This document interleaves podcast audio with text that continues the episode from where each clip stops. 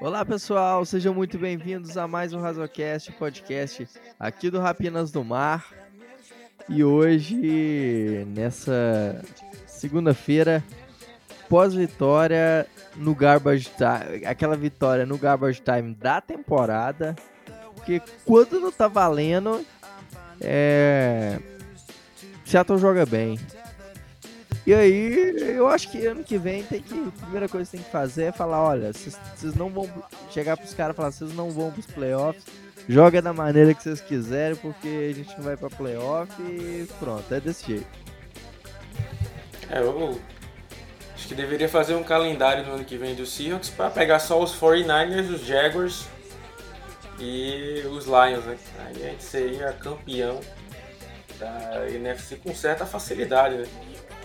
É... O Seahawks é aquele que só ganha quando não, não tá valendo, né? Isso aí me lembra uma estratégia que eu tinha na minha época de escola, né?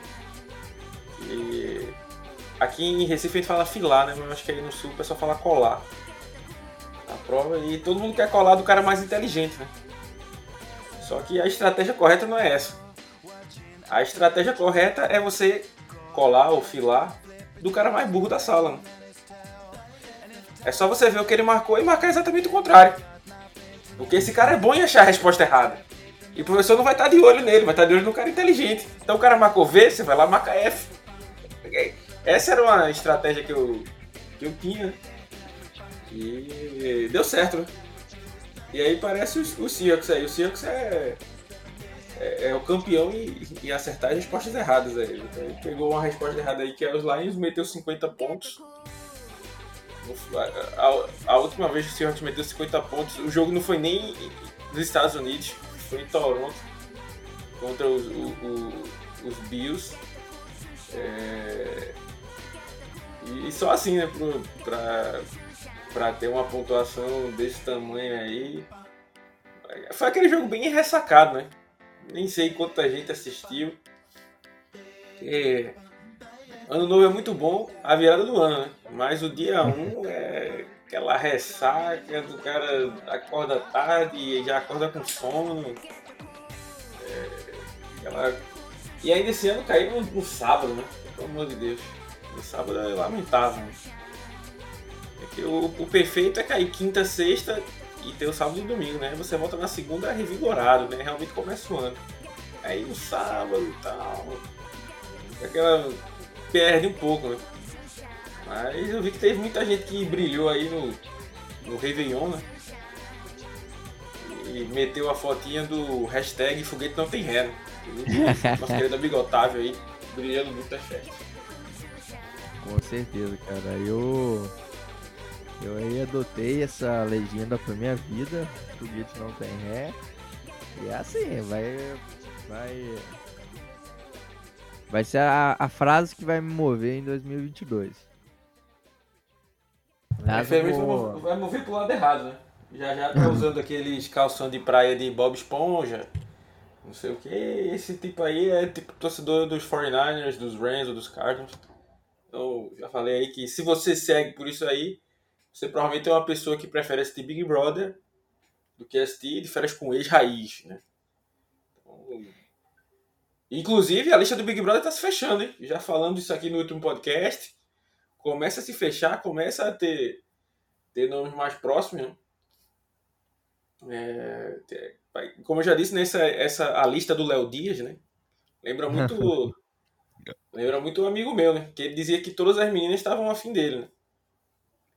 E aí de vez em quando ele acertava, né? Porque ele dizia 300, né? Então, no mundo, né? 300 acabava alguém, ele conseguindo chegar. É basicamente isso aí do Léo Dias, né? Ele chuta 20. É, é mais ou menos mais ou menos quem analista de draft faz 30 mock drafts antes do draft e aí ele acerta vários, vários nomes porque em pelo menos um dos, do, dos mocks ele, ele acertou é. aí uns dois ou três e aí vira o profissional. É tipo a estratégia do Seahawks também nos drafts, né? Trocar para baixo para ter mais pique e poder errar com mais confiança. E até para você tem gente que até para errar não, falta confiança, né? E aí o Seahawks é um time que vem investindo aí nessa técnica de errar com confiança e tem feito isso aí de uma forma muito, um desempenho incrível. Então tem que dar uma salva de palma aí pro profissional. E é isso aí. É, já, já meio que entrando um pouco na, um pouco de brincadeira, um pouco de sério, né? Saiu mais de um reporte de esse pode ser o último jogo do Russell Wilson no Lumen Field. Aí a primeira coisa que me, ah. pensou, que me veio à mente é que podem mudar o nome do Lumen Field de novo. Né? Foi a primeira coisa que me pensou na cabeça. Mas, é, sim, a gente já disse aqui que não vai falar do futuro ainda, porque a gente precisa de pauta para off-season, né? Exatamente. E lembrando que vai ter o Groselha Cast ou qualquer outro tipo de nome do podcast que a gente vai criar aí no off-season. Mas vai ser a parte, né? Então a gente precisa de pauta. Aqui, na, aqui a gente vai trabalhar com seriedade, né? Vai falar sobre isso, falar sobre free agent, falar sobre draft.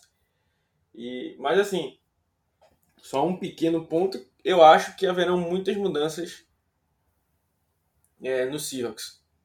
É, aqui no Brasil é mais difícil, mas tipo, tem gente que defende o Pete Carroll, é, tem gente que defende o Ken Norton Jr., tem gente que defende o John Schneider, gente que defende o Russell Wilson. Então, assim, eu acho que vão ter mudanças aí. A, a, a questão é saber quais. Né? Exatamente. Mas eu acho muito difícil continuar essa turma toda pro ano que vem. Eu, eu acho difícil de, de acontecer. Não é impossível, né?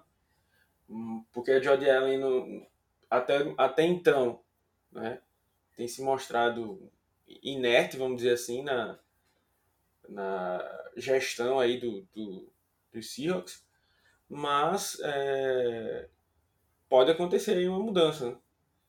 E aí, é, como já disse, Pode ser que saia Pete Carey, Russell Wilson e John Schneider. Pode ser que saia um dos três. Pode ser que saiam dois dos três. Então, assim, eu acho que vão haver mudanças. Agora, a questão é a gente realmente saber quais mudanças seriam. E, assim, nem é para confiar. Ah, claro que o Rapoport é uma fonte é, confiável, né, tal. Mas, assim, nem dá para confiar nisso, nem dá também para confiar no Russell Wilson dizendo, não, é, eu, ele falou lá em entrevista né, que não, eu quero jogar aqui mais tempo. É, e, mas é um dia de cada vez e tal. E o, que, o dia de hoje é falar sobre a vitória do nosso time. Então, assim. É aquela, a, a primeira resposta que ele deu, inclusive, numa entrevista, né? É, que ele disse até que queria ganhar mais três Super Bowls. Queria dizer para ele que eu acho bem difícil ele ganhar três Super Bowls é, ainda. Eu acho que se ele conseguir ganhar mais um Super Bowl, dois Super Bowls no, no máximo, três eu acho extremamente difícil. É... Tem que estar tá com um time muito bem é, tem azeitado, um muito azeitado, né, exato. É. Tem que ter um time é, é, como era o, o, New England Patriots, né? Assim, um time todo arrumado, uma defesa muito forte, uma comissão técnica que comete poucos erros, né? É, um ataque muito encaixado com, com peças que foram feitas para aquele ataque, né? Tudo, então, assim, é, precisa estar tá muito encaixado para virar uma semi-dinastia, vamos dizer assim, porque o Russell tem 33 anos, né? Então... Eu acho que o então único time que, que assim, é, que teria condições de abrigar o Russell Wilson e assim, que tem um time que dá para brigar por, por um Super Bowl, é, pensando que é um time que tem é, uma defesa com, com bons nomes, um ataque que tem bons nomes e, é, e uma comissão técnica que já é sólida, que já é consagrada, para mim é o New Orleans Saints é o único time que dá para sonhar com alguma coisa. O, res, o resto eu não vejo nem de perto alguma chance para o Wilson é. brigar com, por um. Por um ah, para mim, os, os Saints, assim, é, tem um time muito forte, tanto que. Confesso que agora eu nem sei se ele já tá, se tá fora ou não da lista dos playoffs, mas se, se, se caiu fora, foi lutando até o último final, diferente da gente. É... Isso jogando com James Winston durante seis jogos, basicamente, e depois com Taysom Hill, é, o. Até o Ian Book, né? O Ian Book. E ainda teve outro, acho que foi o Trevor Seaman. Trevor Seaman, né? Acho. Não, Mike White. Não me lembro se foi o Mike White ou o Trevor Seaman. Talvez eu confunda de dois. Mas ah, quarterbacks wins. E ainda assim se manteve na briga, né? Então, é, é realmente é um time que se o Russell Wilson fosse trocado para lá, se o Aaron Rodgers fosse assinasse para lá, se ele chegasse com QB de elite, é um time que você diz sem medo que ele vai lutar pelo Super Bowl. Né? É, e aí, só que o problema, aí eu entro, que o problema de, de que desse plano do Russell de três, de três Super Bowls é que assim, e eu, eu é, particularmente sem querer estender muito nessa parte que a gente vai falar mais sobre isso no futuro, como a gente falou. Mas, assim, os Saints, é, na minha visão, eles deveriam estar, abre aspas, maluco por um quarterback já. Porque eles têm aquelas máscaras do cap dele que se amarra, se amarra. É tipo, você estourou um cano da sua casa e você colocou fita adesiva, né? Resolve durante um tempinho ali, né? uns dois minutos, três minutos, daqui a pouco a força da água estoura aquele negócio. E aí o cap é dos Saints nunca eu não, não, não tenho competência para entender como é que é amarrada essa máscara deles aí. E assim, para o futuro eles vão conseguir manter essa defesa forte. Né? Então assim, eles deveriam estar tá loucos já para um quarterback. Uhum. E visto que essa classe do draft não é forte para quarterback, né? Assim, é, é... e eles também não vão escolher alto, né? É, eles deveriam estar aí sonhando com o Russell Wilson, com o Aaron Rodgers, é, pensando em algum, algum quarterback para dar esse salto né, de, de, de, produção, porque ele não vai conseguir manter esse time por tanto tempo, não. É, por exemplo, ano que vem, provavelmente, inclusive para mim é um dos melhores free agents disponíveis, é o Teron Armstead, o life tackle deles. Né? Eu acho que os Saints não vão ter como renovar com ele. Né? E é um cara de elite, né? Um dos melhores da posição. Então, assim, já é um que está indo embora. Porque eles tiveram que gastar um dinheiro para renovar com o Ryan Rancic, né? Que é o right, que é o right tackle, né? Que também é um dos melhores da posição. É... Então, assim, vai ter uma hora que não, não vai aguentar por muito tempo, né? Então, assim, eles têm que ser um meio que, tipo, pra, vamos ganhar agora. Né? E, Cara... e aí, acho que eles, eles devem ser um time muito interessado em trocar por alguém esse, nessa, nessa oficina.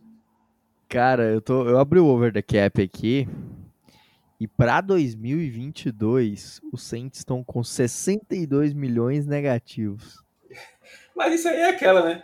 Eu acho que desse ano eles também começaram com 8 bilhões negativos e eles fazem as mágicas dele de Void de Year, de não sei o quê. O contrato do Taysom Hill que vale não sei quantos milhões, mas não, na prática não vale e, e, e é tipo aquele o cap para os Saints, para quem gosta do Chaves, né? É aquele refresco de tamarindo que tem gosto de laranja, mas é de limão, né? Ou seja, é nada com é uma coisa que aponta para outra coisa que aponta para outra coisa, basicamente isso. O cap dos Saints. Então, assim, eu penso que eles seriam um time que eles têm que estar interessado nisso, né? É, e, e só adiantando, né, o, o momento groselha foi o momento mais de futebol, mais de futebol americano do que qualquer outro momento groselha. Exato. Mas, eu acho que pro Russell Wilson, se fosse para ele sair, eu acho que pro Russell Wilson, né? Eu até fiz um texto para isso com os possíveis. Vai sair na off-season. É, o melhor de todos os mundos é, seria ele ser trocado para os Saints, né? Não seria uhum. tão bom para os Seahawks porque o Saints não tem capital de draft grande, né? Não é um time que tem duas escolhas de draft, pelo menos, de primeira rodada, né? É, ou tantos ativos jovens assim, com muito tempo de contrato à frente, para valer alguma coisa numa troca. Né? Então, assim, eles teriam que trocar caras tipo Michael Thomas, que eu acho que é um cara que vai ser trocado né? nessa, nessa off-season, inclusive. É, para ter um capital de draft para ter o Russell Wilson. Ou seja, assim, o time que o Russell Wilson vai pegar não seria exatamente esse time, porque eles teriam que vender algumas peças para ter o Russell Wilson. Né? Exato. É, mas eu acho que seria um, algo muito bom pro Russell Wilson, porque o Sean Payton é uma baita mente ofensiva, né? E aí ele estaria saindo de um, de um cara é, é, que não consegue rodar um ataque, que tenta meter a mão e nos, nos, últimos anos não tem conseguido fazer nem defesa decente, né? Que seria o ponto forte dele, que é o Pete Carroll. Mas aí estaria lá do lado do Sean Payton, que, como você falou, já tem uma comissão técnica forte, um time forte, uma OL muito forte. Né?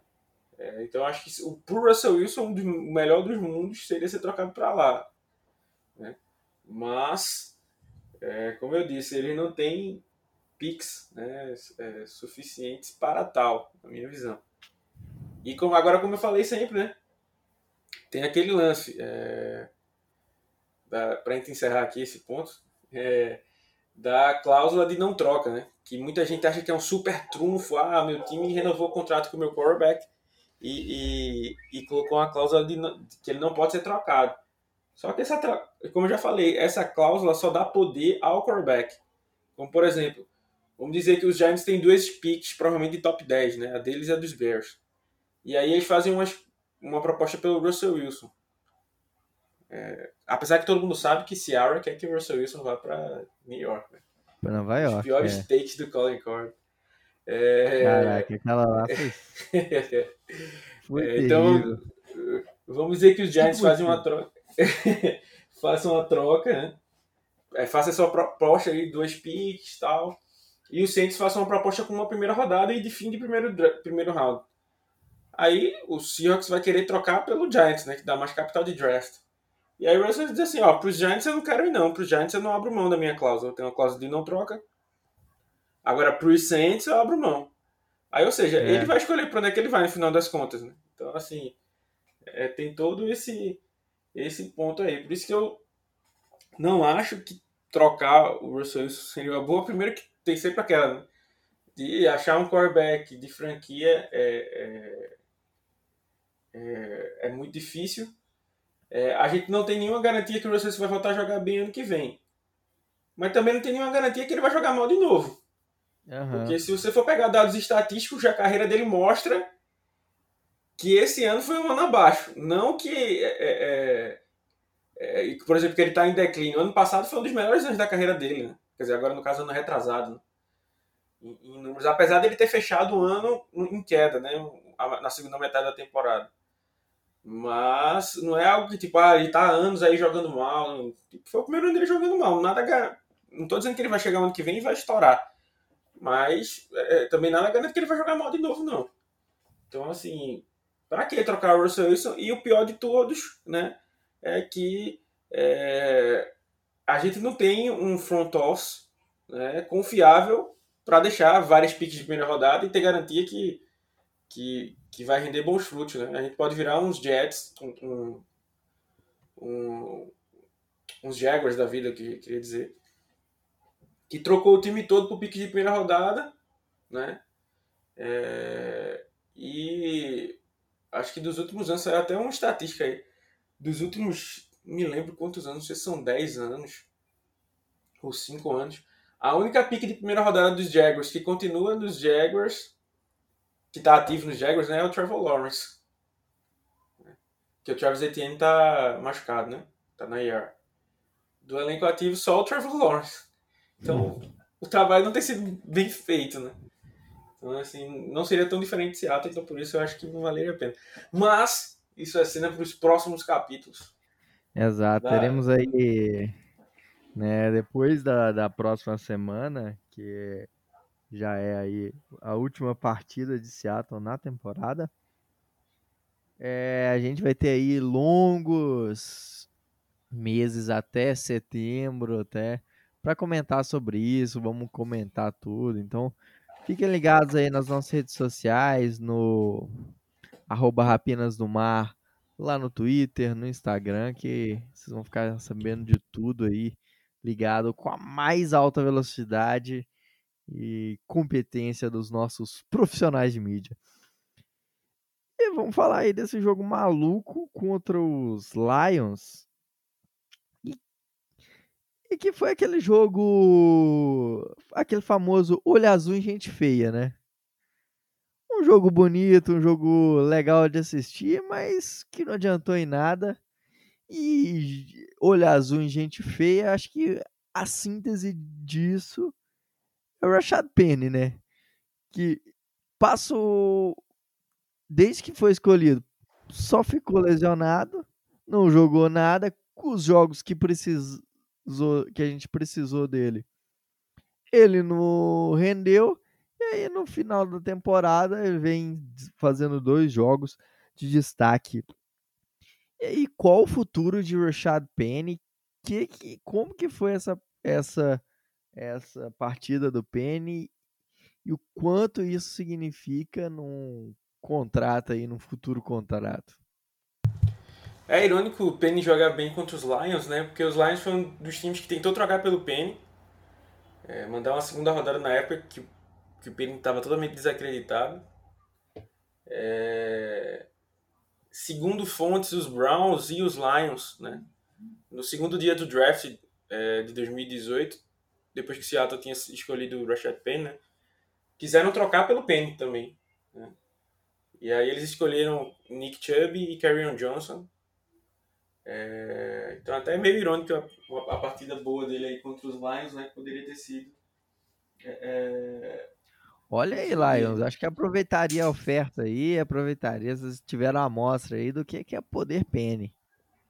Exato. Mas assim, é, é, a gente sempre tira, brinca aqui do, com Penny, né, e tal. É, como, já, como já falei várias vezes, sempre que, que eu critico o Penny, né, é, que não são poucas, mas é, ele era um cara que eu, eu gostava dele no draft, né, sempre falo, falo isso, é, cara que tinha potencial, né, que conseguiu muitos bons números, mas né, não era um cara para você arriscar nele tão alto. Né. É, é aquele que a gente sempre brinca, né? Grandes poderes, grandes responsabilidades. Você tá vindo pro, pro, pro um time como primeira rodada, a mesma coisa do Collier lá. Collier poderia ser até um jogador útil, né? Mas quando você começa, é, é, quando você tem ele como primeira rodada, o cara que tem que ser o teu Ed Rusher, Ed Rusher né? É, é você quer ver esse cara rendendo. Ontem, né? Não, é daqui faltando seis jogos para o contrato dele acabar, né? E assim, acho que o grande azar do Penny é que é até engraçado quem quiser ver, pesquisar lá. Talvez eu tente até legendar depois dessa entrevista. Mas é a entrevista do John Schneider falando sobre a escolha do Penny, né? É... E acho engraçado que a principal característica que ele, que ele fala do Penny é sobre a durabilidade dele, né? Um cara que não perdia jogos no college. E, ah, vamos dizer assim, a grande qualidade dele não veio para a NFL, né? Porque assim é, que ele chegou, ele não me lembro se ele fraturou a mão ou o dedo, né? Mas atrasou a temporada dele de calouro. Aí jogou como calouro, mas sempre como reserva do, do, do, do Carson e do Mike Davis, né? Vale lembrar. Naquela época, o saudoso Mike Davis. Que não mora no céu, né? Mora nos Falcons agora, eu acho. É... E no, no, segundo ano começou a ter alguns bons jogos, aí estourou o joelho, ficou basicamente o resto do ano fora. Depois de ter tido os dois melhores jogos da carreira, ele teve estourou o joelho, passou 2020 também estourado. Né? É, esse ano também mostrou, teve lesão de novo. É, era um cara que estava muito pesado. Né? É, e então, assim, até me perguntaram por que o Penny está funcionando agora, né? Primeiro que ele parece realmente estar tá saudável pela primeira vez. Quer dizer, pela primeira vez não, que da temporada de calor dele, o resto da, temporada ele estava saudável. Mas está tendo mais tempo de jogo, porque agora ou é ele ou é ele, né? E é, parece estar tá mais no shape, né? Assim, e uma coisa que mudou foi a cabeça. Para mim, uma coisa que me irritava muito no Penny é que ele ficava querendo. É, é, acontecia uma coisa ruim na leitura, ele ficava querendo dar uma de meio que MacGyver ali. E, eu acho que eu uso essa expressão, pouca gente entende, né? é, mas MacGyver era um cara que era um inventor aí que fazia um, um clipes e um chiclete, fazia uma bomba atômica. Um seriado que tinha aí antigo. Ah, é mais tipo. Série Operação Perigo, quem tá de férias aí vai, vai entrar vale na, na off-season da NFL aí, já pode é, acompanhar. Eu acho que, se não me engano, tem até no, no Amazon Prime. Ah, massa. Nem sabia, vou até olhar. É, então, às vezes ele pensa fazer, ah, em fazer coisas mirabolantes e tal. e acabava menos 3, menos 2, né? Aí ele, é ele começou a mudar, tipo assim, ó, não vou buscar mais um de 10, né? Eu vou de 1. Porque de 1, de 1, você pelo menos fica positivo, né? Tem jogo que o Penny, tipo, não chegava a 10 jardas, né? No final das contas. Então foi assim, melhorou muito a leitura. Aí, uma coisa que criticou bastante, particularmente eu, é, a linha ofensiva realmente também melhorou o trabalho da linha ofensiva. Né? Então isso ajudou o Penny. E tem um fator, meu amigo, é, é, é boleto para pagar, né? Tem esse fator aí que é bem importante. É, ele tá vendo aí que o contrato dele tá acabando, tá tentando correr o máximo. É, tem gente que fala aí que o Adrian Peterson tá dando uma tutoria aí para ele e tal. Coincidência ou não, ele começou a jogar melhor quando o Adrian Peterson chegou, né? Teve três jogos de 130 jardas, é, é o único na história do Seahawks que tem isso, de, de forma seguida. É, teve a maior quantidade de jardas no primeiro tempo na história de um running back do Seahawks. É, em um tempo, né? Contando com o primeiro e o segundo. É o segundo na história, só atrás do Sean Alexander. Só que o Sean Alexander conseguiu um, um bilhão de jardas no segundo tempo de, um, de uma partida. Então, assim, quebrou o recorde. Tal, mas, assim, é... vamos ver como é o Penny free agent, né? Vamos ver se ele é um cara tão burro como ele foi nos primeiros anos, como que era um jogador aparentemente burro, ou se ele vai ser um cara mais inteligente. O que, que acontece aqui? É... Eu dei uma, eu dei uma pesquisada e achei um exemplo que, para mim, cabe como é, é, comparação ao Penny, que é o Marlon Mack, running back dos Colts. É, o Marlon Mack, é, se eu não me engano, não me engano, foi a escolha de quinta rodada, e que tem uma temporada de mil jardas nas costas, é, também sofreu muito com lesão. Um cara que tem um potencial, mas sempre estava machucado. E renovou, acho que por um contrato de 2 milhões, né? Tipo, um ano, 2 milhões, para ver se ele ficava saudável, né? Um, com aquele contrato prove to deal, né? É... E eu acho que o Penny tem que ir por esse caminho. Porque, assim, running backs veteranos é uma commodity, né? eu gostei de usar o termo aí, uma commodity que vem ficando cada vez mais menos valorizada, né? As pessoas preferem gastar, a gente vê, vê várias vezes aí é, é, caras que são cada vez em, em rounds mais baixos, né? É, conseguindo sucesso. Na própria, os próprios 49ers foram a prova disso. Escolheram o Trey Sermon. Acho que eles subiram no terceiro round para pegar. E quem virou o grande running back deles foi o Elijah Mitchell, que acho que é na sexta rodada, se eu não estiver enganado. Então, assim, é... cada vez mais os times têm preferido é... ou renovar os que eles já têm em casa, né? Ou trazer de novo do, do draft, né? Assim, os caras que são veteranos, eles trazem para, tipo, um ano de contrato, contrato bem baixo. Né? Então, assim, se o Penny estiver esperando uma renovação grande, né? É, eu acho que ela não vai vir, né? Por conta disso. O único time que seria burro o suficiente para dar é o time que foi capaz de escolher ele na primeira rodada, que seria o Seahawks. É, mas eu espero que, assim, o John Schneider, para mim, não fez uma boa free agency trazendo grandes nomes. Acho que teve um ou dois nomes de impacto. Mas as renovações que ele fez foram boas. Nessa última é, off-season aí, a maioria dos contratos foram bons. Então, assim, para mim, o Rashad Penny valeria um contrato de mais um ano, 3 milhões. E seria bom para ele, porque ele dizer, ó, vou provar que eu tô saudável e aí eu vou buscar um contrato um pouco maior. Seja em Seattle, seja em outro lugar. Hoje, é por mais que eu, que eu sempre falo, né? A galera tem memória curta, né? Então, provavelmente na off-season, quando tiver discussões sobre o contrato do Penny, vai estar todo mundo lembrando desses últimos jogos sensacionais dele, né? Mas vai estar esquecendo dos outros três anos e meio de carreira dele. É... Então, assim, eu acho que nenhum time hoje vai chegar lá e vou, vou, vou apostar aqui no Penny e tal.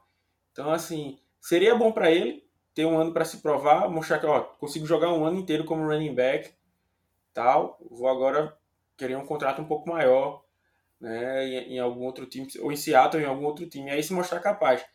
Né? Mas eu acho que qualquer coisa acima de uns 3 milhões já seria um, um contrato alto demais para o Penny, que como eu falei, em comparação com o Mac, é, o Mac que era um cara que não tinha tanta expectativa nele, porque ele foi uma quinta rodada, é, e tem uma temporada de mil jardas nas costas aí, pelo menos.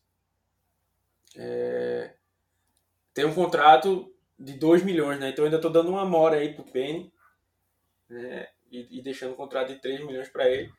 Mas, assim, é, ele tem corrido bem, tem, tem tido um desempenho bom. É, jogou bem contra os 49ers, jogou bem contra os Bears, que é, um, que é uma defesa boa, mesmo que tenha perdido algumas peças, mas ainda é uma defesa boa. É, a dos Lions é complicado, mas não é tão ruim assim. Principalmente eu acho a linha defensiva um bom potencial para o futuro, é, para o jogo corrido. É, teve também um estouro contra os Texans, né? Mas os Texans era meio que esperado, né? É, é, é tipo bater no irmão mais novo, não, não tinha graça. É, então, assim, correu bem, né? Teve bons números. É, e, e, muitos desses números têm sido por inteligência dele, né? Então, assim, ele realmente mudou alguma coisa no jogo dele. Agora, para mim, isso não é o suficiente para confiar no Penny daqui para o futuro, né? Então, é, eu acho que eu, eu particularmente renovaria com o Penny. Por mais que me doa Cara. dizer isso, mas é, é, só para só só finalizar aqui, vendo você falar, só para dizer porque eu tenho medo do que vai acontecer com o Carson, né? Eu não sei se o Carson vai voltar. E aí eu não sei se o Collins vai voltar. E aí eu tenho só o DJ Dallas e o Travis Homer, que são dois caras que também eu nunca usei. Né? Então eu faria um, um, iria no draft de running back, não nas picks mais altas, né? mas iria de, no, de running back e é, daria um contrato para o Penny para ele se provar, um contrato baixo aí, sem garantias, né? para ver se, se ele se provaria ou não.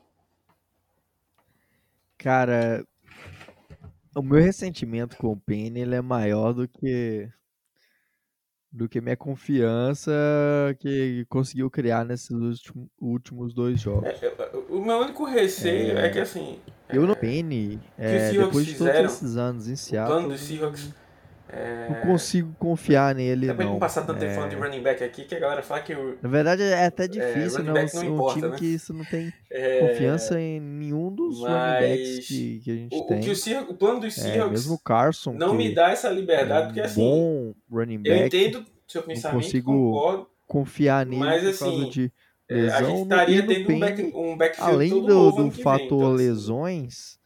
É, tem um fator. Eu quero, quero, quero, qual é o meu ponto? O Seahawks devia ter se preparado para começar a mudar de running back. Tudo né? que aconteceu foi. Como eu digo, o próprio DJ Dallas é... que está tendo chances esse ano, não está tendo foi muita desastroso, assim, né? em muitas então, partidas. Então, assim, se desse uma. Ele de fato mostrou. Alguma coisa, ele precisasse mas... colocar o DJ Dallas. Quem tem certeza Pô, que ele vai jogar bem? Né? O quanto disso é verdade? Passou, é, disso, é, essa, é, essa evolução com dele chances, é realmente verdade. Aqui, outra ali, depois três de anos na liga esse ano também, é, aí tipo, mostrou bem o jogo. Aí, aí no outro jogo. Foi. Acho que nessa partida agora ele teve uma um carregada. Contra o, os Jaguars mesmo. Como assim o cara tava, foi bem no jogo e no outro só teve uma carregada? E ele teve então, tipo. Fica naquela. Aí tipo, ano que vem. Um você tem a chance bizarro. de não ter o Carson. Porque até agora então, ninguém sabe se o Carson vai voltar ou não. O Carson tem chance de ser cortado. É, e eu não, não, não não consigo ele não jogar. Eu, sinceramente, é... mesmo que seja um contrato aí... aí o Collins é um, é, um veterano que mostrou que, era, que tem alguma coisa, mas já tá ficando é... um ano mais velho, né? não sei se eu teria... Teve já essa... bastante lesão esse ano. É... Essa confiança. Aí tem uma eu preferiria que é um cara um pouco mais novo. Mais que tá é, vindo de uma fase boa. Talvez pegar algum então, assim, veterano. Pra mim não é o mundo ideal. Na né? Deixar o, o Penny como running back. É, que, que é um pouco mais confiável. É, como eu disse, pra mim eu iria no draft, ah, eu iria na free agents. O mantendo é, aí. Mas assim, o, pra montar próximos, o primeiro elenco, naquele né, elencão de, de 90 é. jogadores que tem no começo.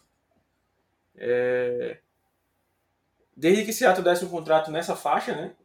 Como eu falei, 3 milhões é um contrato já alto, mas para mim poderia ser um contrato de 2 milhões com garantias que pudesse chegar até incentivos, né, na verdade, que pudesse chegar até 3 milhões.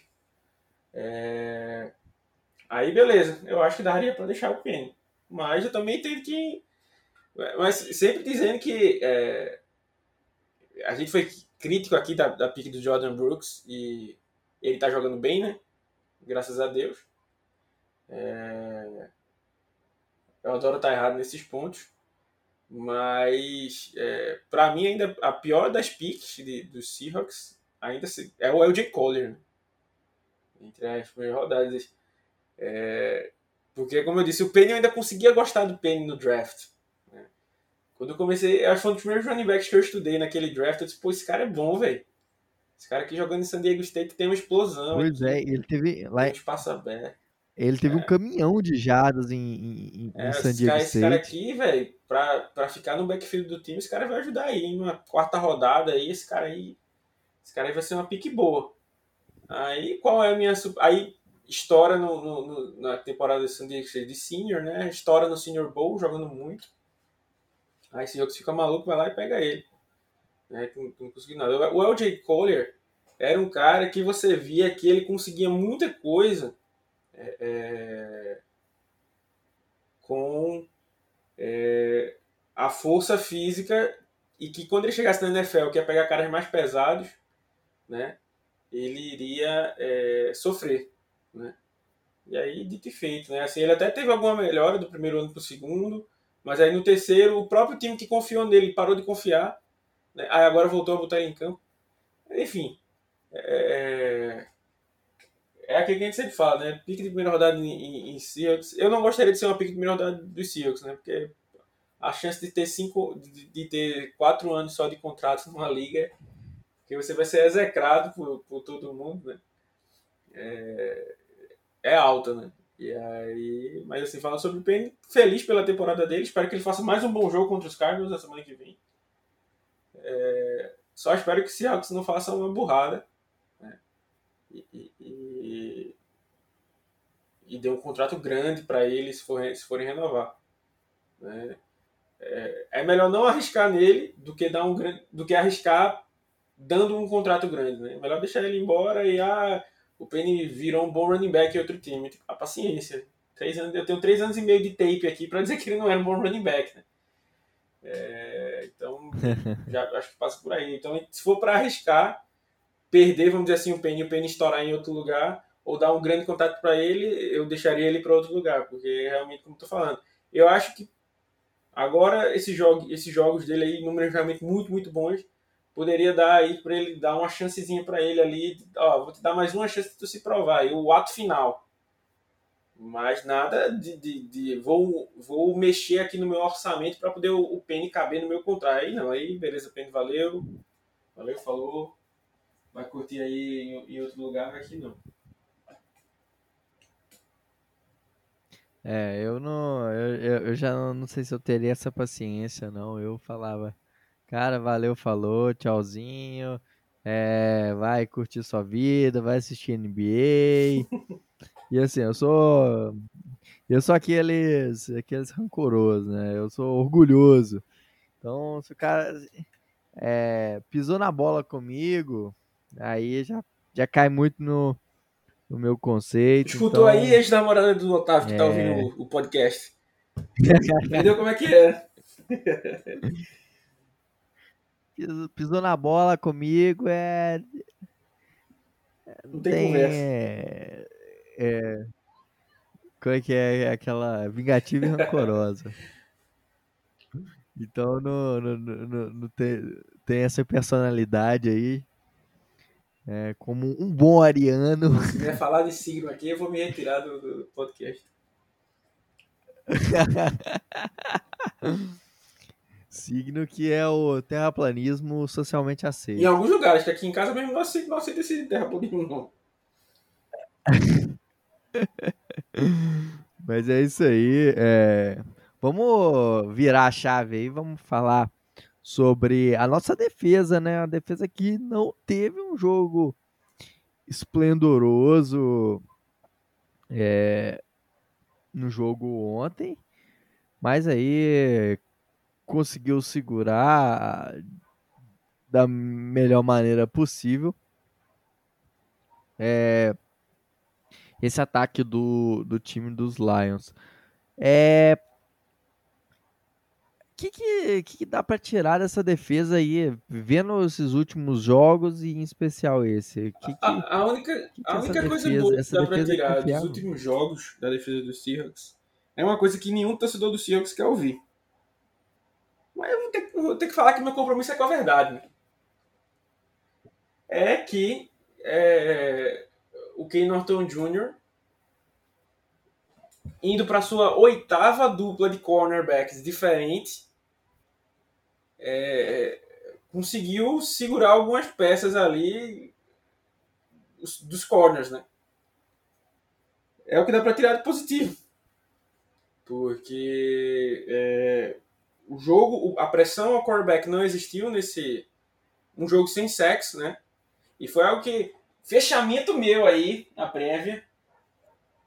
Falei que eles tinham dois tackles muito bons, né? Que era o Taylor Decker e o Penicil. E que a pressão ia precisar vir pelo meio, né? E aí nem a gente tinha potencial ali no meio, nem o Norton Jr. montou um plano de jogo para tentar compensar isso. E dito e feito, o Taylor Decker e o, e o Penicil anularam basicamente todos os, os as investidas do Seahawks pelas pontas, né? É, e aí pelo meio era, era inexistente. Né? O líder de pressões do time foi o Puna Ford, com duas pressões, tá vendo? Então, assim, algo bem ruim o pass rush. E assim, tomar 30 pontos, 29, né? mas 30, basicamente 30 pontos dos Lions é, é, com quarterback reserva, só não é pior do que você ser um técnico da NFL e numa entrevista dizer que o esforço que o time teve para ganhar dos Lions foi um esforço de ganhar campeonato. Pô, bicho, paciência, velho. Dá vontade de dar um soco na cara de, de, de cometer violência Lion velho. No, no garbage time é. da temporada. Dá vontade de cometer uma violência aí com, com o rapaz da quarta idade. Né? Porque já jogando aí no sub. O idoso, o idoso às vezes é. ele é agressivo. Não, e às vezes você agride o idoso e a população no entorno tenta lhe agredir, mas nem sabe qual foi o motivo que você agrediu o idoso. Às vezes você não sente a tranquilidade necessária ao olhar ali ao, redor para poder fazer uma agressão ali no, idoso, né? dar um socão. Você não sente a, a, a, a tranquilidade que você precisa para um, efetuar esse tipo de ação contra o, idoso que merece, né? Às vezes o idoso merece. Isso é, brincadeira, pessoal, isso aqui é só só. É, Isso aí é só frase do, aí, do, né? choque de Não somos contra a agressão. Somos contra a agressão, verdade. Enfim, o que quero dizer, chegar para dizer isso é. Ele vem fazendo entrevista boa, velho, assim, falando de pontos ali e tal. É, perdeu a oportunidade de ficar calado, né? Assim, pô, pô velho, sério que tu vai dizer que o time fez um grande esforço, foi não sei o quê, pra ganhar de um time que tem duas vitórias no ano que já está pensando se vai pegar o Kevin Thibodeau ou o Aiden Hutchinson no draft, é, disputando para ser pick 1 com o quarterback reserva, quando o seu quarterback titular é o Jared Goff, que a única qualidade que ele tem é a namorada dele, que nem assiste os jogos dele, diga-se de passagem. é, é, é, pô, aí é ser. É, é, isso que você quer? Então, beleza. Você quer ser um time de, de, de seis vitórias no ano mesmo? Tá, tá, tá bom demais. Se você almeja isso aí, você comemora algo desse tipo, porque você está nessa, nessa vibe. Né? Então tem, tem esse problema aí. É, e, e é como eu falo, aconteceu muito disso porque é, um ponto que preocupa muito, querer, querer tocar nesse, nesse detalhe, foi, é o Hugo Amado, que vem fazendo uma temporada realmente ruim. O cara que. Fechamento nosso aqui do, do, do podcast, a gente sempre gostou muito dele. Mas como a gente sempre fala, né? A gente, quando tá jogando mal, tem que dizer que tá jogando mal. E esse ano não está sendo o ano do Gomar, né? Tanto que o cara consegue a primeira interceptação dele, poderia virar uma pick six se ele solta a bola para virar um fumble, né? Então, assim, nem quando ele faz alguma coisa certa, dá certo, né? É... é a famosa, é o famoso fase ruim, é, né? O, o, o, sanduíche cai com a manteiga virada, o pão cai com a manteiga virada para baixo. É, nada dá certo, né? Deve ser é a vida do Gomar, espero que vira essa chave aí para essa próxima temporada. Se ele permanecer no elenco, né? Porque, como a gente já falou várias vezes, existe uma má vontade danada com, com o Gomar, né? E ele jogando nesse nível aí acaba ajudando quem não, quem não gosta dele. É... E aí o time não soube marcar, é, é, com todo respeito ao time dos Lions? Mas o, o, o, grande nome do time dos Lions no ataque tinha sido o Amon Hassan Brown, né? E, e mais uma vez o Seahawks não não consegue é, é, é porque é por exemplo assim, não estou comparando eles, tá? Mas assim, o Seahawks pegou os Rams de Cooper Cup, né? É o cara que o ataque dos Rams passa por, por ele. Você não vai conseguir deixar esse cara sem recepções no jogo, né? Talvez nem sem touchdowns no jogo. Mas você tenta desacelerar esse cara, né? Então, ah, esse jogo ele foi o jogo que ele teve menos jardas, ou que ele teve uma queda no número de jardas, porque a gente marcou ele de tal forma e tal. E o Seahawks não consegue fazer isso com, com, com jogadores. E assim, e provou que é tão incompetente a ponto disso, né? Que assim, os Lions é, é, é, têm um ataque muito inferior dos Rams, né? Então, assim, basicamente só passa realmente pelo, pelo St. Brown. Né? Assim, o TJ Hawkinson, que era uma outra boa peça, está machucado. Né? Então, basicamente, passava pelo, pelo Amon. Brown. Se o time conseguisse fazer aquele lockdown né, em cima dele ali, parar ele, é, é, o ataque teria não, não, teria conseguido andar, né? E aí ainda tomou dois touchdowns. É, o Condre Diggs fez uma partida muito ruim. É, eu acho que já tinha falado isso em algum dos podcasts, que tinha sido a pior partida dele, mas essa partida chegou para ser uma, uma, partida bem ruim dele. Ele, o, o, o Amon Hassan Brown deitou tanto na nossa defesa que ele fez um touchdown até como running back, né? E ele quebra um tackle do Daryl Taylor, na mesma, não é jogada diferente não, tá? Na mesma jogada. Do Daryl Taylor, que faz um tackle muito alto, no Hugo Amado, que só encosta, o Condra Diggs, que chega para matar a jogada, e quem morreu foi ele, né? E aí o, o Amon Brown sai correndo e entra na, na, na endzone. Depois faz um touchdown em que ele é marcado na red zone pelo Jordan Brooks. Né? Jordan Brooks é um cara que vem evoluindo na, nas coberturas, mas não é um cara para marcar wide receiver, muito menos o melhor outro, wide receiver do outro time, né? Então faltou é, é, é, é isso aí. Então, é... Cara, é, é, esse jogo denotou muito o que, que é a defesa do Seahawks durante a temporada inteira, na verdade, né? Que é, acho que uma palavra define é, toda, toda essa defesa, que é inconsistência. Porque assim, a gente viu jogos decentes, a gente não viu um jogo brilhante da defesa do Seahawks. Não, nesse jogo mesmo forçou três turnovers, né? E ainda tomou 30 pontos dos Lions. Exato. Mas é, é, muito, é, é muito isso, né? De, de ser inconsistente num nível absurdo. É, acho que em nenhum momento da temporada. É, acho que na verdade o time todo, né? Ataque e defesa. Acho que se fosse para definir essa temporada numa palavra, Perfeito. seria inconsistência. Porque, porque a gente não viu nenhum momento é, dessa defesa sendo agressiva, e, e, e ganhando jogos é, e forçando turnovers. Alguns jogos como esse, por exemplo, forçou, conseguiu forçar turnover, mas faltou muito pressionar o quarterback, né? Na verdade, não teve pressão nenhuma. Enquanto é, alguns jogos teve pressão, mas a secundária foi aquela mãe dos quarterbacks. Então, acho que é muito isso, cara. É muita inconsistência. É, é aquele time que você não consegue, é, não consegue muito... dizer, né? Tipo assim, o, que eu falo para quem não, não tá pegando aí o, o Otávio tá querendo dizer com a inconsistência, né? É tipo aquele. Pra mim, quando o seu time é consistente, você diz assim: ah, com o ataque que eu tenho, eu consigo ganhar dessa defesa. Pode até que você não ganhe, pode ser até que você não ganhe. Mas você tem a confiança para tal, né? Tem a confiança para dizer, ah, minha defesa vai conseguir jogar, minha defesa vai conseguir pressionar o Seahawks é assim, pode ser que ele meta 51 pontos nos Lions, mas se nesse jogo o Seahawks tivesse feito 13 pontos, sendo bem sincero, não me surpreenderia, não me surpreenderia porque não dá para confiar no ataque, dá, do mesmo jeito que não dá para confiar na defesa. Né? Podia ter segurado os Lions para 10 pontos, mas também podia ter tomado os 30 como tomou. Né? Cara, e quanto isso passa pela comissão ah, passa, técnica? Passa muito. Né? Como eu digo, para mim, é, o, Ken Norton Jr. fez alguns, fez alguns ajustes bem difíceis, né? É, por exemplo, nesse jogo ele perdeu o Sidney Jones, que inclusive descobrimos né, quem é o único jogador que não era vacinado dos Seahawks, é o Sidney Jones, ele caiu na lista do Covid.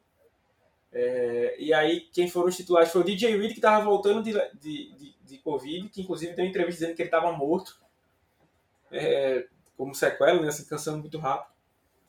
Com o John Reed do outro lado, né? O John Reed se machucou e aí entrou o Mike Jackson, né?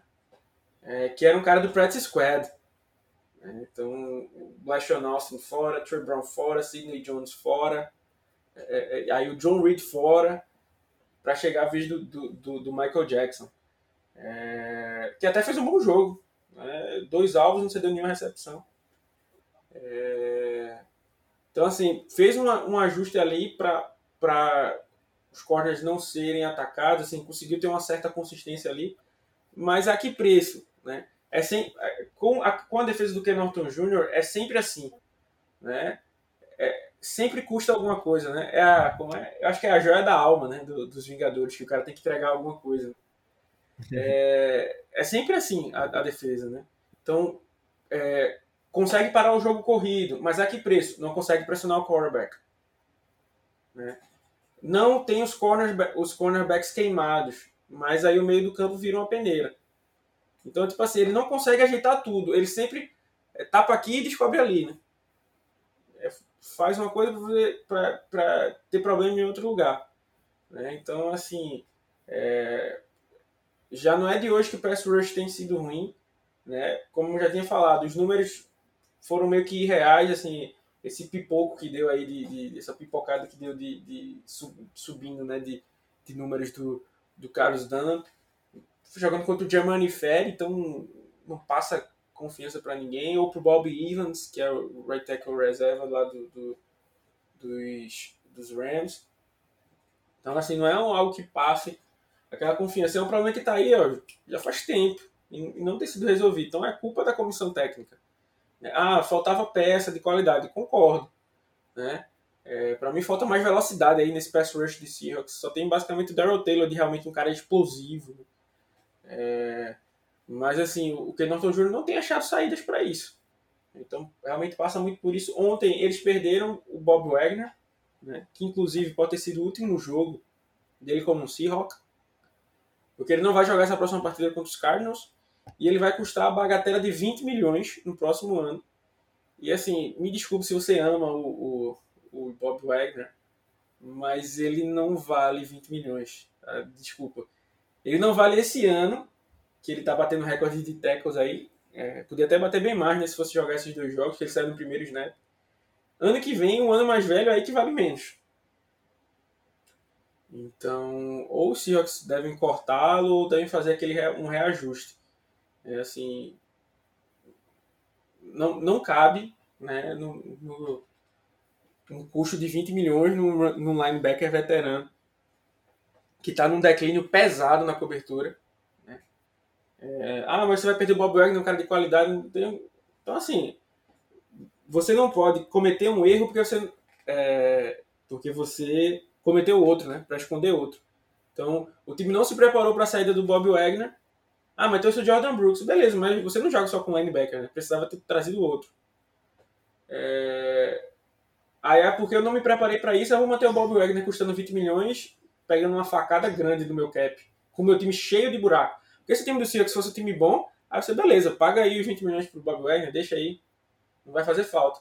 Mas é um time que tem uma porrada de lugares para um punhado de, de, de coisa para preencher, né? Então, assim, 20 milhões faz diferença. Você tá uns, uns três jogadores aí é, é, para compor o elenco com esse, com esse valor. Exatamente. E assim, a posição de linebacker não é uma posição tão. E vem mudando muito, né? Então. Vem, vem, mudando muito. A NFL começa a gostar mais de linebackers mais rápidos. Não que o Bob Wagner seja um linebacker lento, tá? Não é isso que eu tô dizendo. Mas tem que começar a gostar mais de linebackers mais rápidos do que aqueles caras mais fortes, né? É, é, e o Bob Wagner era um cara que tinha tanto destaque porque ele tinha realmente os dois nele, né? Era um cara forte e um cara rápido.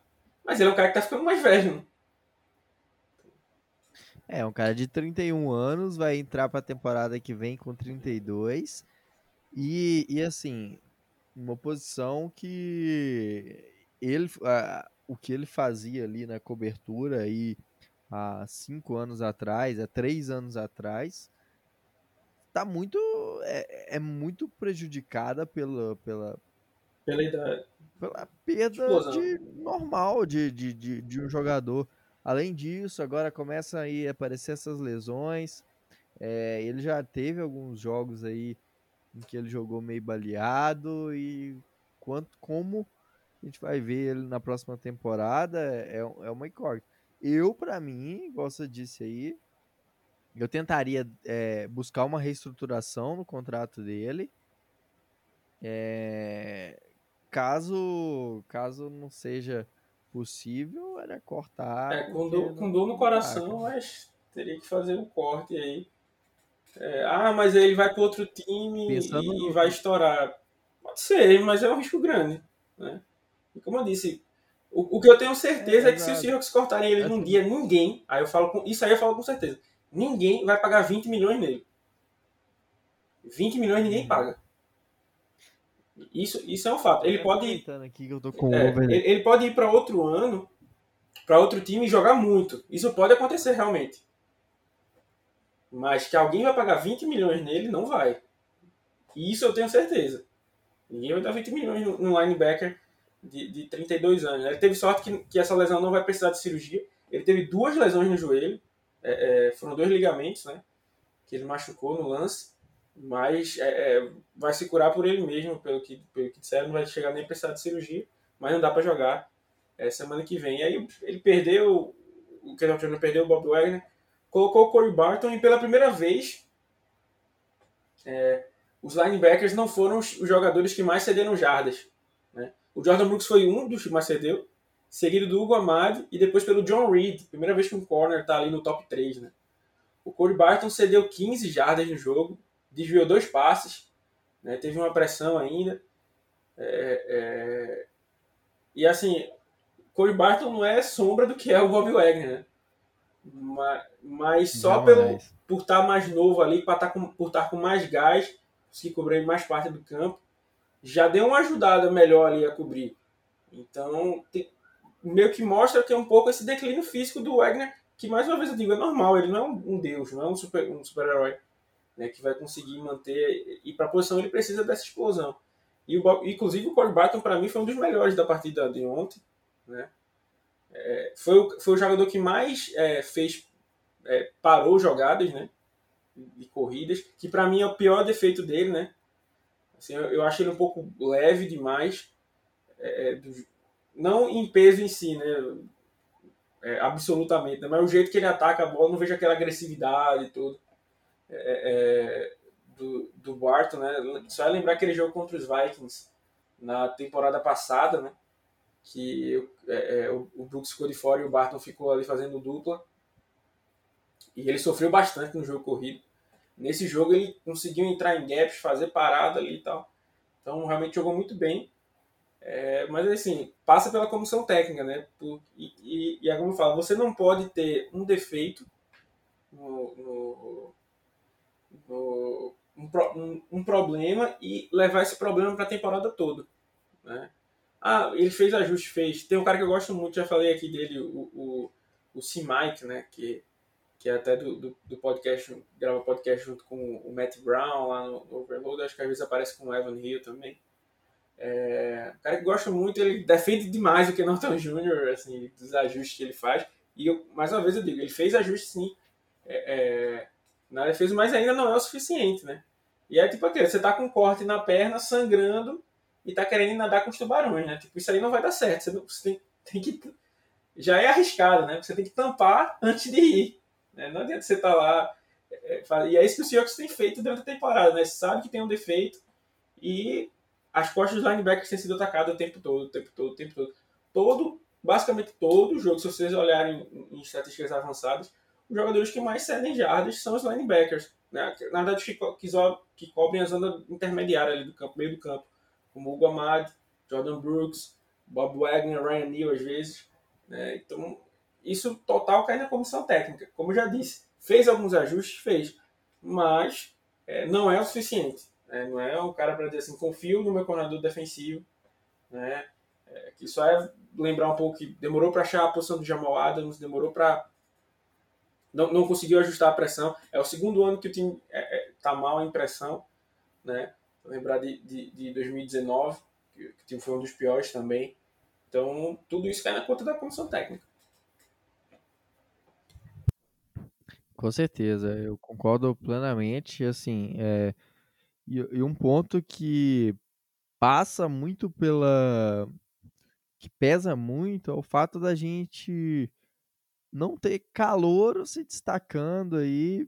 É, jogadores que foram draftados, na verdade, não calouros, mas jogadores que foram draftados por Seattle se destacando nessa defesa. Então acaba que isso pesa por ser é, uma defesa mais cara, de jogadores mais velhos, e, e a gente está indo aí para um time para uma próxima ah, temporada. Só, só Taveira, só fazer um exercício para confirmar esse teu, teu pensamento. Perdão a interrupção, mas você pegar aí, vamos botar o time titular do Seahawks aqui, da defesa. Quandre Diggs e Jamal Adams. Nenhum dos dois foi draftado pelo Seahawks. Aí a dupla de corner, vamos, vamos dizer que, que seja DJ Reed e Trey Brown. Vamos dizer, né? Aí você teria o Trey Brown, mas não é uma, uma sumidade, né? Não é uma certeza. Aí você tem uhum. é, é, no, nos linebackers Bob Wagner, beleza, mas foi draftado em 2012. E o Jordan Brooks agora que tem é. potencial, beleza. Aí você tem na linha defensiva Carlos Dunlap, não foi draftado pelo Seahawks. Al Woods não foi draftado pelo Seahawks. É, é Aí Puna Ford, que foi o undrafted, talvez o cara, tirando o Bob Wagner, assim, o cara dos drafts mais recentes, que, que nem foi draft, né? Que veio para os Seahawks. E aí o Daryl Taylor é, é, ali do lado, mas o Daryl Taylor aquele aqui custa, né? Assim, um, um ano fora, né? É, é, e assim, se você pegasse os números do Daryl Taylor para comparar com outros caras, ele vai estar sempre abaixo, né? Porque a nossa DL é muito ruim, né? É, é, o Rashing Green, outro cara de destaque, mas assim, o cara que teve um ano bom, um ano ruim, um ano bom, um ano ruim. Né? Esse ano tá tendo um ano bom, ainda bem. É, é um cara que eu queria contar por mais um ano, mas como você tá falando, assim, é, é não tem tantos jogadores no, em contrato de novato aí, o baita potencial. O Alton Robson a gente esperava muito né, dele. Desse ano, assim, teve uma queda grande. Acho que ano passado ele terminou com 3 ou 5 sacks, não me lembro agora. Acho que esse ano só teve um. Né? E, e jogador, muitos jogadores é. caros, né? Tipo, Bob Wagner e, e, e. Jamal Adams. E Jamal Adams são, são aí caminhando para ser é, contratos pesados. Né? é, tem o Quander Diggs para é, renovar também. E, e teve uma. E, e se, em uma renovação merece aí receber um contrato é, pesado pelo que ele mostrou nos últimos tempos aí em Seattle. Foi talvez aí nos últimos dois anos foi talvez um dos jogadores mais é, importantes dessa defesa no ponto de que Seattle voltou a jogar no single high, né? Uma coisa que com o single high, né? Um ponto que, que Seattle não vinha jogando e foi, foi um cara que trouxe isso de volta e merece um contrato é, bom.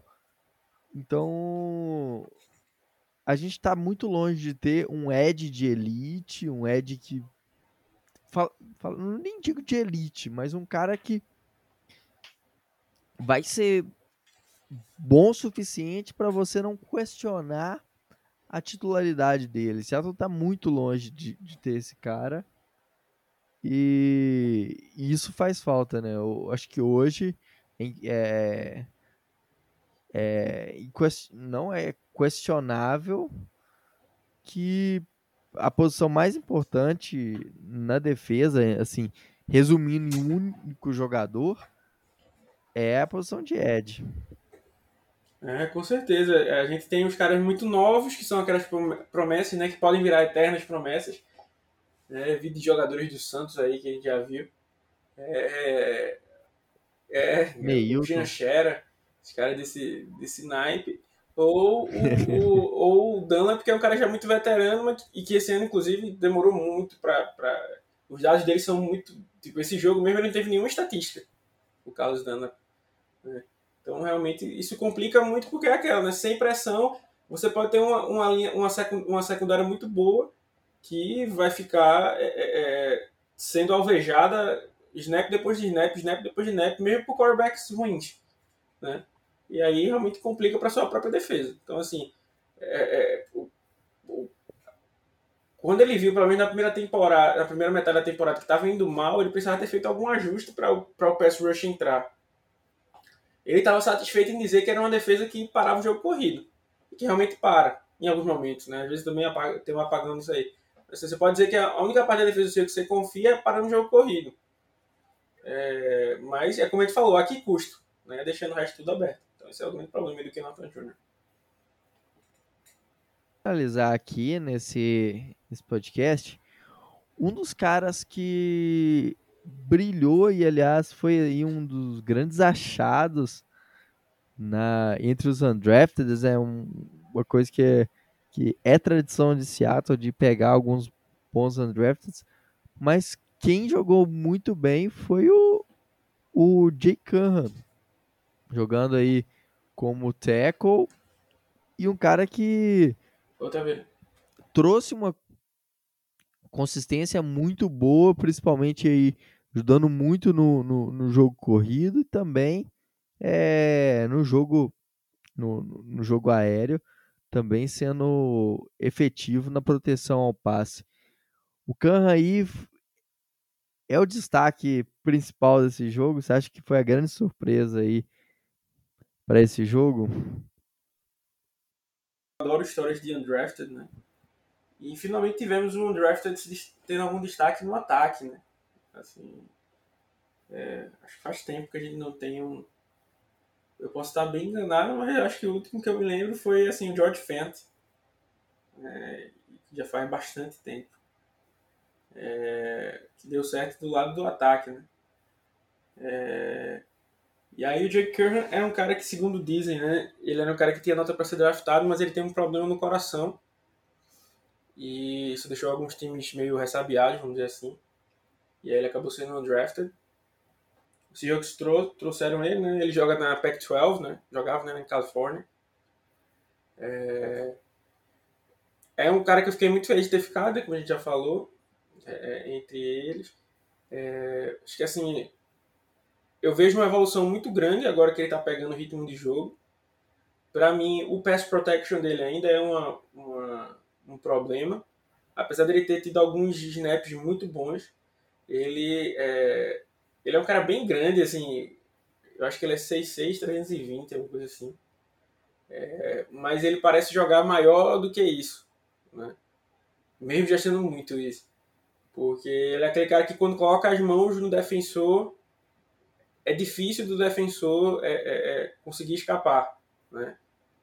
Mas ele tem alguns problemas ainda enfrentando caras mais rápidos, né? Tanto que ontem né, foi o único sec que os Seahawks cederam, foi não jogar em cima dele. Inclusive a única coisa chata, né, que eu acho assim da temporada dele é que quando se for olhar, tipo, ela vai estar muito suja com o número de sacks, né? Já teve partida que ele cedeu dois sacks, depois você deu um sec e tal, então ele já deve ter uma, uma quantidade boa disso, mas assim, é, que ele ajudou no run block, né, os Seahawks é, apenas 40 jardas ontem dos Seahawks é, não foram para o lado direito do campo. Né? A, a 198 jardas foram corridas para o lado direito, né? E assim, e o Gabe Jackson já tem já falamos algumas vezes que não não é o seu melhor ponto no jogo corrido e nem está sendo seu melhor ponto no jogo corrido em Seattle. É, então, assim, tem sido muito do Jake Curran, né? Ontem o quarterback sneak que o, que o Russell Wilson fez foi em cima de um gap que o, que o Jake Curran abriu, né? Então, assim, para mim realmente está sendo um, um destaque. É, essa partida dele de ontem, uma partida muito boa, as últimas partidas dele foram, foram muito boas. É, é, espero... Cara, é, não, eu só queria comentar é, só um ponto, mas que, que acaba sendo uma preocupação é, é o fato de, tipo assim, Seattle não usar o Forsyth, que foi um cara que draftado, para usar o, o Curran. É, eu, eu até entendo um pouco ah, assim, é, eu vou chegar nesse, nesse ponto. Eu entendo porque, assim, eles, eu acho que eles veem muito o Forsyth como um left tackle, né? E, assim, inclusive o próprio Curran é, fez um jogo contra como left guard. Se você assistiu, acho que foi o jogo contra os 49ers. Você percebe claramente, assim, no tape, que é, é, a mudança de lado, acho que talvez nem tenha sido de posição, de guard para de tackle para guard, né? Mas a mudança de lado, né, de sair do lado direito para o lado esquerdo, ele compensava demais o peso para um lado e abria buracos pô, no meio, né? Então, assim, é, eu acho que tem muita linha ofensiva que não tem dificuldade de jogar para um lado ou para o outro. Né? Mas, por exemplo, o Curran foi um cara que mostrou né, essa, essa, essa dificuldade aí. É, e e. Como é que chama? O, o que me preocupa no Forsyth não é nem perder vaga pro Curran, tá? Pra mim, o que me preocupa no Forsyth é ele não ter chance nenhuma. Ontem o time tava ganhando de 51 e ele não teve um snap sequer. Nem para dizer assim, tipo, entrei em campo, né? Isso realmente me preocupa. Como eu já falei uma vez, a visão que eu tenho olhando para isso é tipo assim, o cara tá treinando muito mal, velho cara tá, deve estar tá treinando muito mal e, e, já era, assim. É a, minha, é a visão que eu tenho, né? E aí o que cai a preocupação é que o Mike Solari não consegue desenvolver talento né, na, na mão dele. Não estou dizendo aqui que o Stone Forsythe vai ser, tinha talento para ser o elite left tackle da liga. Mas ele tinha potencial para um cara muito alto, veloz, né, sabe usar as mãos no pass protection, é, é, então o Mike Solari tinha uma, uma joia bruta, né, vamos dizer assim, uma, uma pedra bruta ali para ele lapidar, coisa que ele não sabe fazer. Está mostrando que não sabe fazer.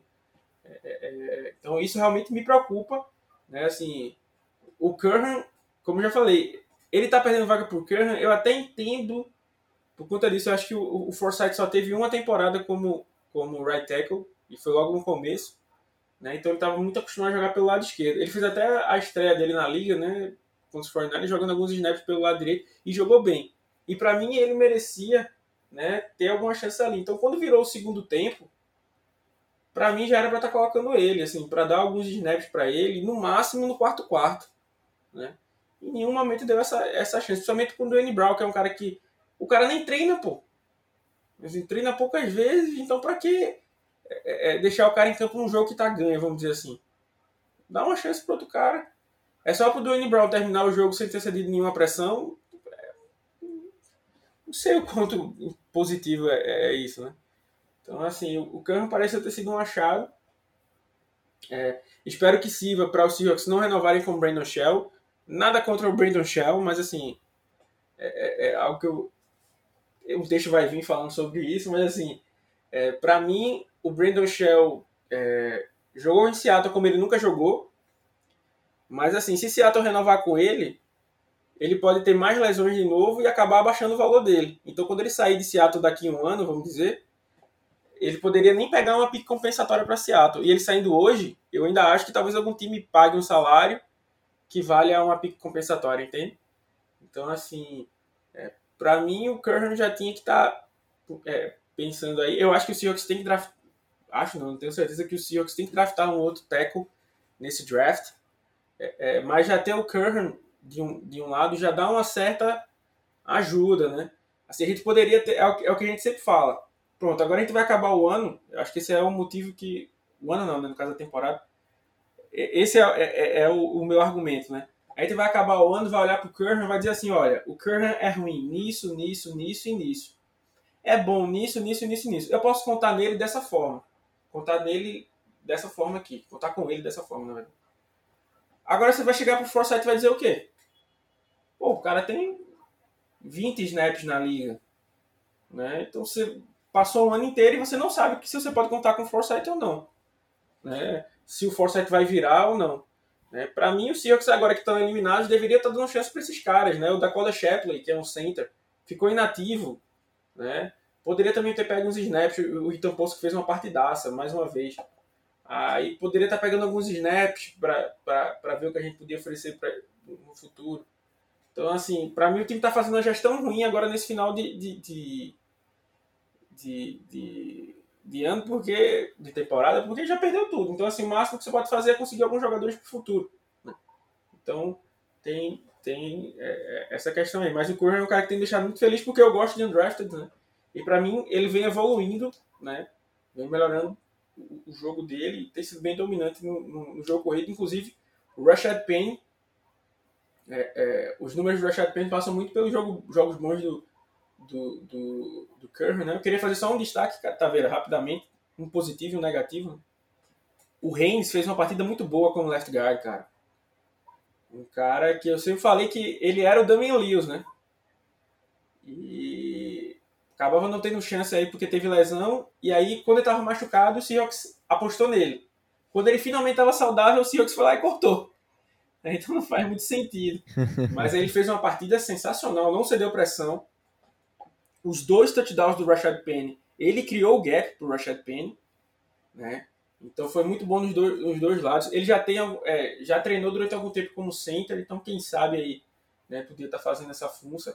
É, é, é, mas foi uma partida muito sólida, porque aí daria para a gente no mínimo um backup de qualidade, né? Porque eu não confio no Jamarco Jones, né? Que acabou ainda tendo alguns snaps nesse jogo no finalzinho no lugar do, do Gabe Jackson. E aí que me dá raiva, né? O Jamarco Jones voltou da IR teve alguns snaps que seja no lugar do, do Gabe Jackson e o Stone Forsythe não teve no lugar do, de, do, do Dwayne Brown. Né? Então, isso me, me pega muito, né?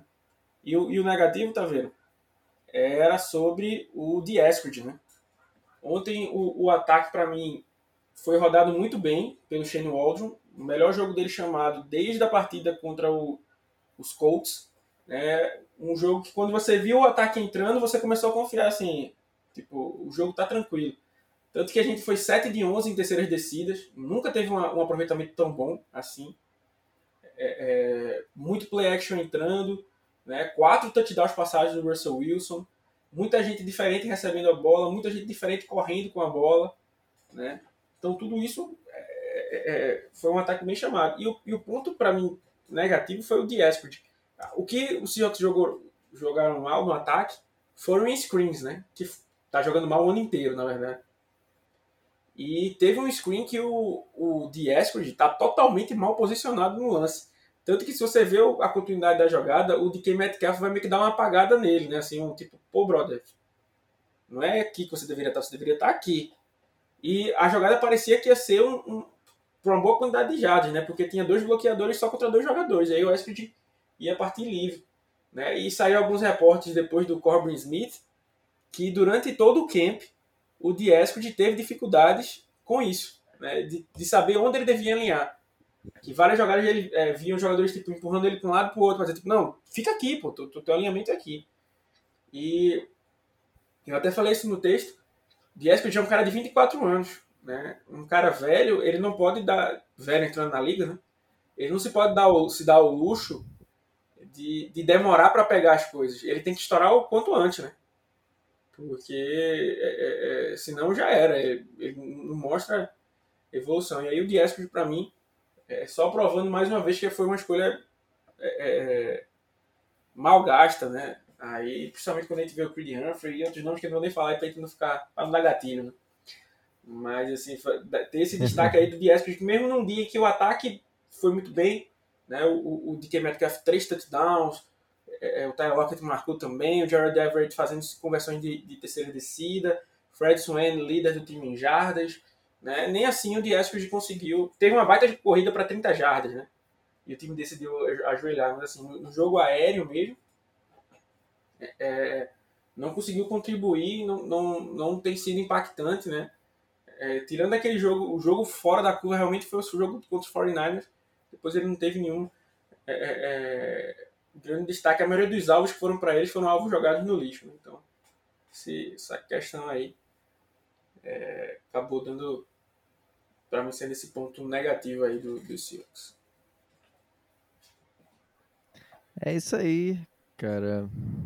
Nós vamos aqui mais um Razocast. Lembrando, se você gosta do nosso trabalho, é, tem muito mais conteúdo lá no rapinasdomar.com.br. Também aí nas nossas redes sociais, arroba Rapinas do Mar, no Twitter, no Instagram, lá no Facebook também, Rapinas do Mar. É, nosso canal no YouTube também tem, tem vídeos, é, paródias, análises táticas, sempre muito conteúdo. É, e, e se você gosta do nosso trabalho, quer apoiar a gente, considera acessar lá rapinasdomar.com.br e lá tem a aba Colabore Conosco.